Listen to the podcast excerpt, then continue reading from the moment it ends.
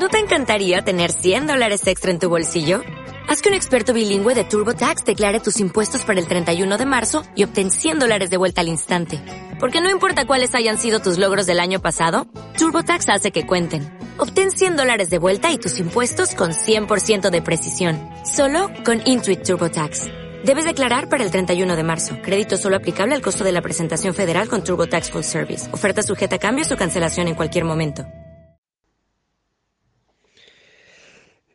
El gozo de Pedro Sánchez en un pozo.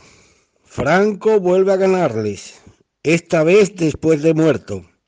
La exhumación de Franco pretendida por el gobierno socialista de Pedro Sánchez era una vuelta a la profanación de cadáveres que ejecutaron los milicianos de la Segunda República, especialmente con los cadáveres de religiosos.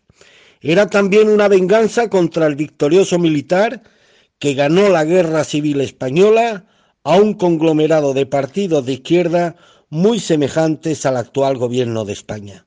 La fracasada exhumación era una consecuencia de la totalitaria ley de memoria histórica, que elimina el derecho a la libertad de expresión, de investigación y de cátedra, en una pretensión de borrar cualquier vestigio del sistema político instaurado por Franco bajo cuyo gobierno España disfrutó de 40 años de orden, de paz, de unidad nacional y de progreso material, castigando con multa y cárcel a quienes defiendan la verdad del franquismo.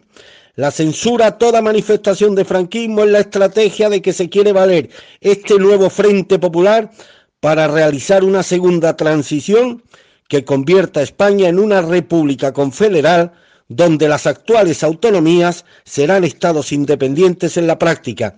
Para ello, quieren demostrar que la primera transición se efectuó dentro del franquismo, por lo cual, si la quieren deslegitimar, deben borrar todo rastro del caudillo, incluso sus restos materiales.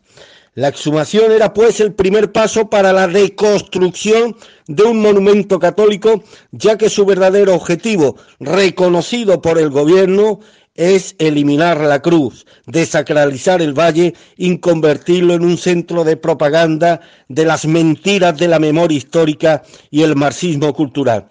Este ataque al catolicismo es un fiel heredero del holocausto anticatólico que perpetró la Segunda República, uno de los mayores de la historia, que produjo más de 10.000 víctimas de personas consagradas y la destrucción de, de incontables edificios religiosos.